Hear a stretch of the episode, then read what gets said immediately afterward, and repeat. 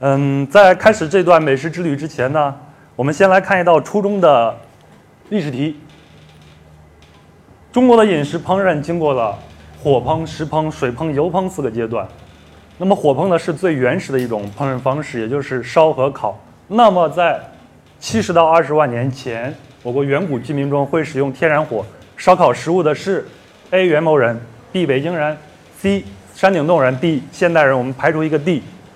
其他的是什么？好，你们选的是山顶洞人是吗？你们的初中历史是全部不及格。然后这道题的答案是 B，北京人。那么是在啊北京西南的周口店的北京人发现了震惊中外的北京人。当然，现在震惊中外的这个北京人呢，是北京的户口有多昂贵，房价有多高，以及雾霾有多严重。我是开个玩笑，那种北京人，他们在那个时候，在七十到二十万年前，已经学会了使用天然火，啊，比如说来抵御野兽，比如说来取暖，比如说来烧烤食物。换句话说，也就是在人类开始掌握使用火的时候，已经掌握了烧烤这样的方式。那么烧烤呢，也是最简单粗暴，也最直接、最有效的一种烹饪方式。时至如今呢？我们中国在烧烤界依然是天朝上国。我们光看一下这些烧烤的材料以及烧烤的这些技术，嗯，我们现在可以说是只要是能吃的、能入口的，我们都可以放到烤架上一烤了之。当然，随着现在这个科技的进步呢，可能会有一些新的烧烤技术也会产生。比如，据说某一种国产手机的发热量就足够烧烤的。呃，我们今天这个话题呢？不会从中国这个角度去讲，因为中国的烧烤太纷繁复杂，而且大家都吃过，你们都一定知道。我们的视角放在海外，我们去看一看这个世界上其他国家的人是有多么热爱烧烤，像中国人一样。那在开始这个话题之前，我们就要看一下“烧烤”这个词，这个英文单词叫 barbecue 是怎么来的。那它是有两种的说法。第一种呢是这样一个词，这是一个啊西班牙语的一个词。那这个词呢，这个发音我发不好。那它是十六世纪的时候，西班牙人第一次到达，发现美洲大陆，到达了加勒比海地区，也就现在大概海地那个地方呢，看见原始人类会把呃，也就是当地的土著居民啊，不是原始人，是土著人，也就是印第安人，他们会把大块的食物放在这个烤架上来烧制。那么当地的这些印第安人呢，把这种烤架叫做这个词。所以西班牙人就把这个词给拿走了。那第二种说法呢，是来自于西欧，来自于法国。那第一个词呢，在法语里边，barb 就是胡子的意思，就是胡须的意思。那第二个词呢，q 非常简短一个发音，在法语里边是屁股的意思，也就是法国人说把一个食物连胡子从胡子到屁股都放到火上烤，也就从头到脚都放到火上烤的这种形式呢，后来都演变成了这样一个词，叫做 barbecue。我们首先来到人类的诞生地东非，在东非呢有一种非常美好的烤串叫做 mishkaki，啊，这是我在坦桑尼亚桑季巴尔岛也就一个叫石头城的一个地方吃到的一个烤串叫做呃叫就是 mish mishkaki。如果我们在东非的街头，或者说我们在非洲的街头，想找一个用色香味三样指标去衡量的一个非常好的一个街头食物的话。烤串无疑是最佳的一个选择，其他的可能就不怎么好了。呃，我自己吃了，非常的好吃。那么这个 mishkaki 是怎么来制作的呢？它基本上是用牛肉或者鸡肉切成小块儿，再放上一些蔬菜，比如像青椒啊什么的串在一起。那它的调料呢，有橄榄油，有小茴香，有姜黄，有番茄酱。最后我们在上头看到这些红色呢，是来自于印度的玛莎拉粉，因为在东非那个地带有很多印度的居民，他们会渡过印度洋过来，来这边讨生活，所以有了印度的这个玛莎拉粉。所以在腌制一段时间以后，再放上火上烤，大家可以想象一下它会有多美味。呃，后来我也在想，在我们的原始的年代，就是我们人类的最祖的祖宗的那个时候呢，我们对他们那个烧烤的材料一无所知，包括他们用什么食材，可能就是我们现在所没有的这些食物。那它的味道，我们当然也不知道。那么，在一百万年前，人类开始掌握火。那么，在四十万年前呢，人类已经可以掌握火的火候。那么，在大概在六万多年前，现代人类开始走出非洲，走向全球各个地方。那么，我们回到这个烤串儿，我们刚才也说了，这个烤串儿用的这些料比如像橄榄油、像小番茄、像来自于印度的玛莎拉，它可能是从印印呃从这个亚洲，也可能是从欧洲，也可能是从美洲一起过来重新碰撞，最后才形成了现在东非街头的这样一个烤串 mishkaki。那么看起来呢，就像我们现代人类对我们人类诞生地的一种反哺。接下来我们来到中东，我们都听过这个“烤爸爸”这个词，“烤爸爸”这个词呢就诞生于中东。啊，后来它有很多的变种，在全世界各地呢都会流传，也都很好吃，比如像印度啊什么地方都会有，在英文的里边都叫做烤爸爸。但是呢，我今天所说的烤爸爸是在伊朗，它非常的特别，是独树一帜的。我们现在看到的这道菜呢，是伊朗的国菜。第一个单词。是米饭的意思，只是上面盖上了黄油的一个藏红花米饭。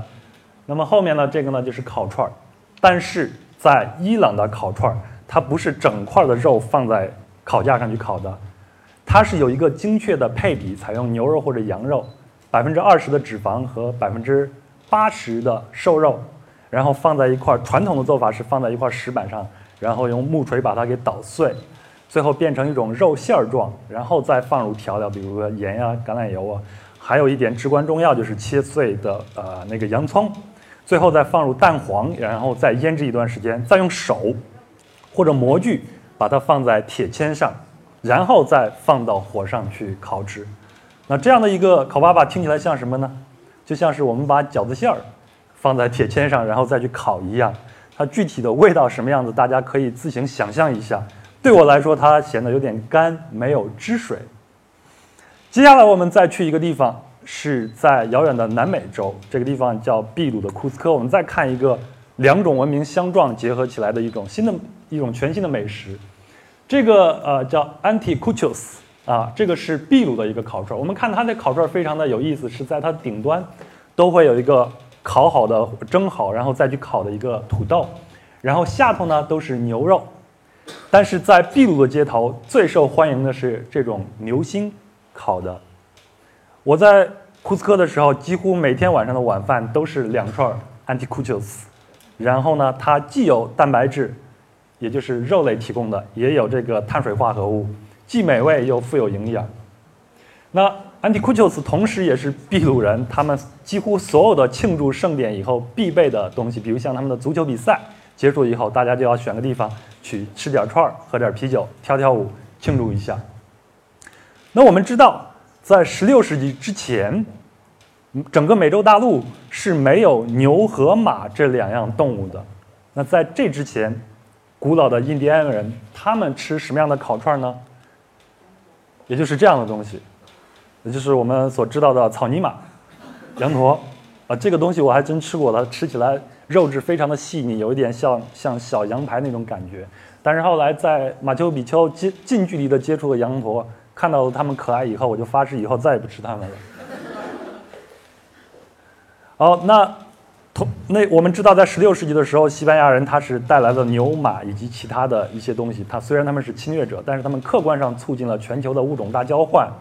那同时，啊，印第安人也把自己的土豆，包括我们前面看的土豆。以及原产于美洲的辣椒，包括玉米这些，通过物种大交换传到地球的其他大洲，支援其他大洲的人民的生活建设去了。我们前头讲的这些呢，都是一个叫做烤小串儿，是吧？都是把肉切成小块儿，然后穿在串儿上去去烤制。因为我们人类在使用火的时候，我们的原始祖先一定会想到这个问题，就是如何去隔离我们的手和食物。如果我们把这个东西放上去的话，所以它一定会产生两种方式。第一种就是烤串儿。就是这种小串儿。第二种就是把这个大块的肉放在烤架上去烤，人离开它就可以了。我们接下来就看一看这样的一种方式。我们都知道，我们刚才看到那个视频，就是著名的巴西烤肉。呃，你们可能年龄稍微大一点的，在两千年左右，北京有很多的巴西烤肉，劲松就有一个，长虹桥那边也有一个，我经常去吃。后来我终于去里约吃到了真正的巴西烤肉，就是我们前面看到那种形象，非常的豪迈。气势磅礴，然后每个服务生都拿着大块的肉过来，你吃多少就给你弄多少，放在你的盘子里边。那在巴西的烤肉呢，叫这个西班牙语词，这个词我也发不好音，它的意思呢就叫做大块的肉，或者是叫厚厚的肉，把它放在烤架上烤。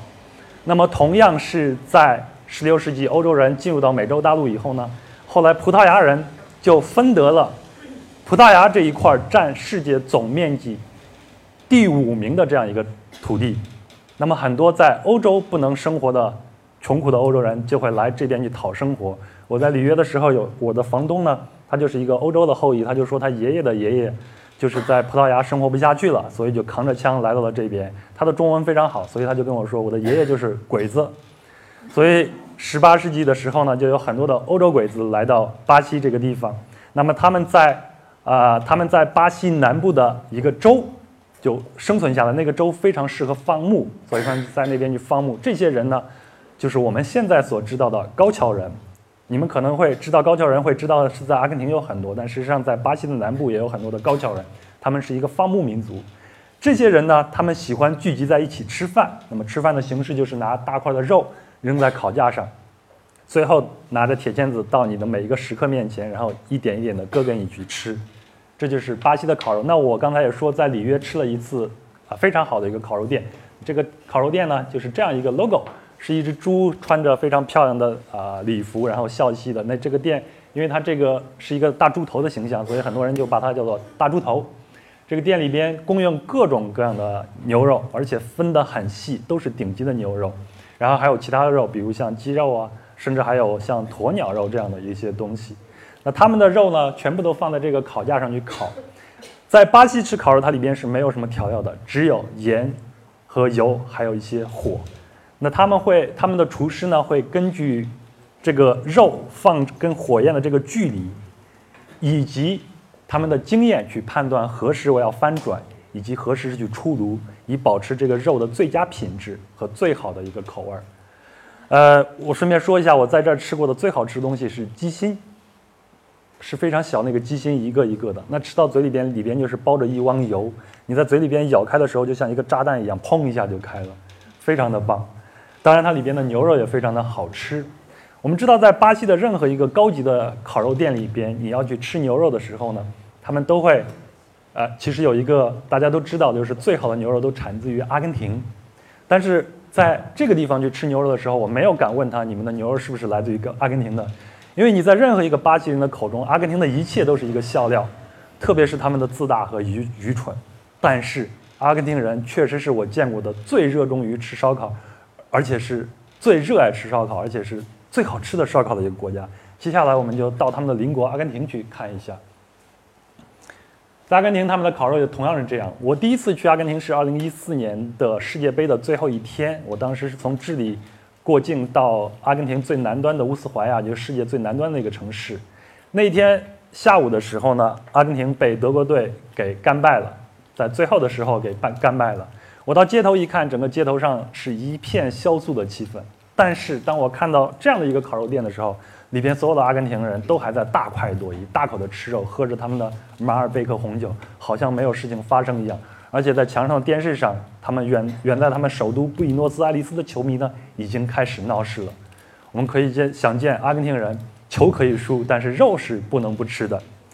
正是因为他们有这么好吃的烤肉，我第二次2016年去阿根廷的时候呢，吃烤肉是我的最重要的一个打卡的一个目标。那我又碰见了另外一个事情，我们看一段视频。这是2016年的9月份，阿根廷的一个全国总罢工。他们全国各行各业的劳动者都会到首都，然后来抗议政府或者提高自己的一些福利。他们会有各种各样的标志，这个标志我就不用多说了。这个是外来的移民在抗议自己的工作和他们的收获，但是同时是另外一个移民就在这里勤勤恳恳的去做烧烤去赚钱。这就是阿根廷的烤肉，非常的豪迈。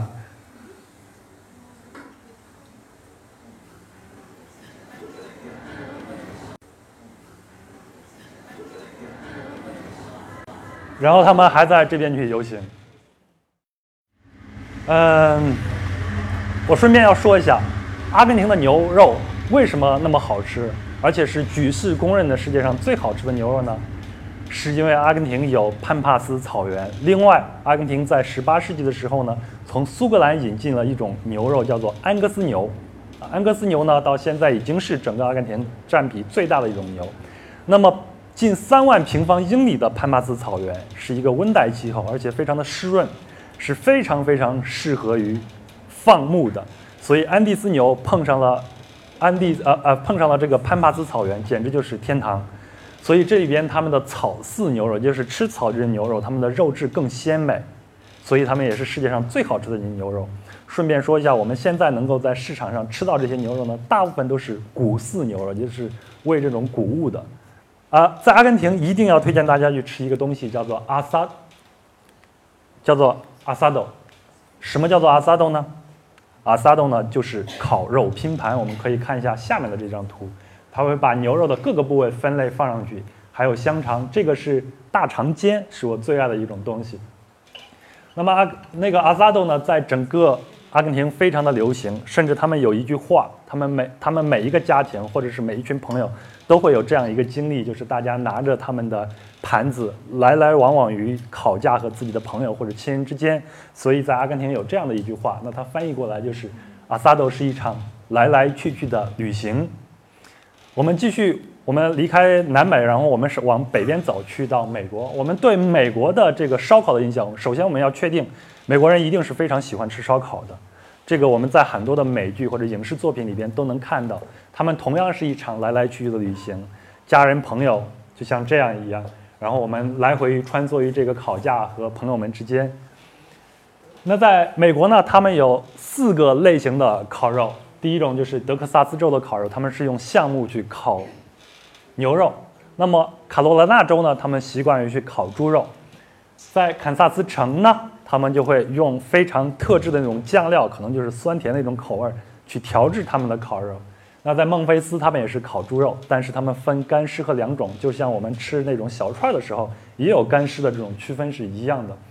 右下角是我吃的一个德克萨斯烟熏烤肉，这样一份烤肉呢，只需要十一美金，而且它分量非常大，就像我们的一个脸盆一样给你盛上来，还给你配两个配菜。像我这样的饭量，一个人是吃不完的。你充分可以想象一下，德州人民是如何骑着马、挎着枪、雄赳赳、气昂昂的。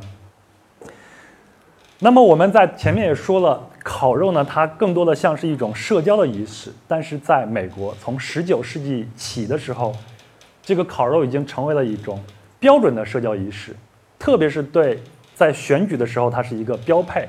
对很多公职人员来说。还有一些意愿在选举中获得一些成绩，或者要说服我的人民的这些人来说，烧烤是最容易把一群人给聚集在一起，然后发表我的政论的一种方式。所以，在美国就有这种政治性很高的这种烧烤的这种派对。比如说，如果我们要筹建一条铁路，OK，我就会开一个烧烤的大 party，然后让大家过来。在这个时候呢，我就把我想接下来的目的告诉大家，然后再去筹款。那这样的方式在整个西方世界也非常的流行。这张图呢是2014年澳大利亚的 G20 峰会，当时是在布里斯班举行的。那么澳洲人呢，他们就在他们的国会大厦前头举办了这场烧烤的大 party，招待来自全世界各地的首脑。当时是澳洲的十一月，也就是他们的盛夏，所有的这些领导人都要穿的西装革履，然后来来回回与烤架和他们的朋友之间去穿梭。啊，当然，啊，这个烤烤肉加上冰啤酒是澳洲人待客的最佳方式了。那么他们可以一边吃一边聊，顺便也就把这个事儿给谈了。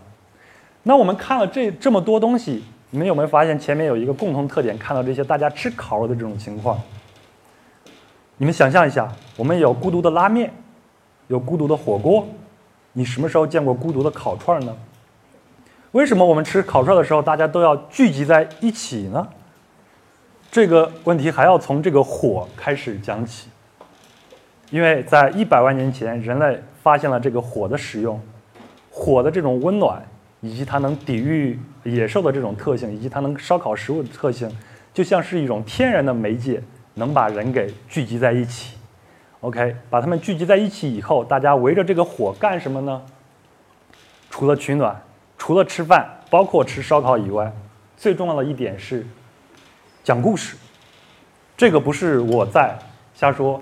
美国有一个人类学家叫波利维斯纳，他花了四十年的时间跟踪了生活在现在的一个古老的文明，他会去记录他们每一天说了什么样的话，最后去分析结果。在二零一四年的时候，他出了一篇论文，在论文里讲，人们白天与夜晚的集会中有明显的区别。白天的话题呢，即使有更多人参与，也都集中在经济问题上、土地土地权利以及对其他人的抱怨上。而到了晚上呢，百分之八十一的围炉夜话都致力于讲故事，比如说你最近打到什么猎物了，你又去哪儿串门了，等等等等。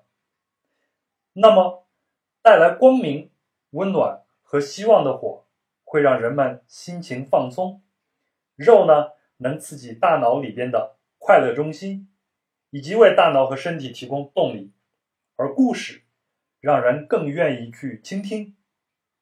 这三者结合在一起，就产生了以烧烤这种形式为媒介，让我们和亲人朋友之间更加紧密。最后，我为大家分享一下我吃过的印象最深的一次烧烤，是在巴西的亚马逊丛林。当时我们开了好几个小时的车到了亚马逊里边，又坐船，最后再徒步走到丛林的深处，那里边已经完全没有信号。我们从外面带了一些食物，像米饭，当然还有这样的一只生鸡。然后我们男人出去去砍柴火，回来以后搭建这样一个篝火，把这个东西架到烤架上。女孩子们呢就在里边去做一些这样的米饭。我们所有的食物，包括勺子什么都是自己去做的。等你一切劳作完毕以后呢，非常像我们的原始社会，大家打猎归打猎归来，然后分配食物，再坐在一起吃饭。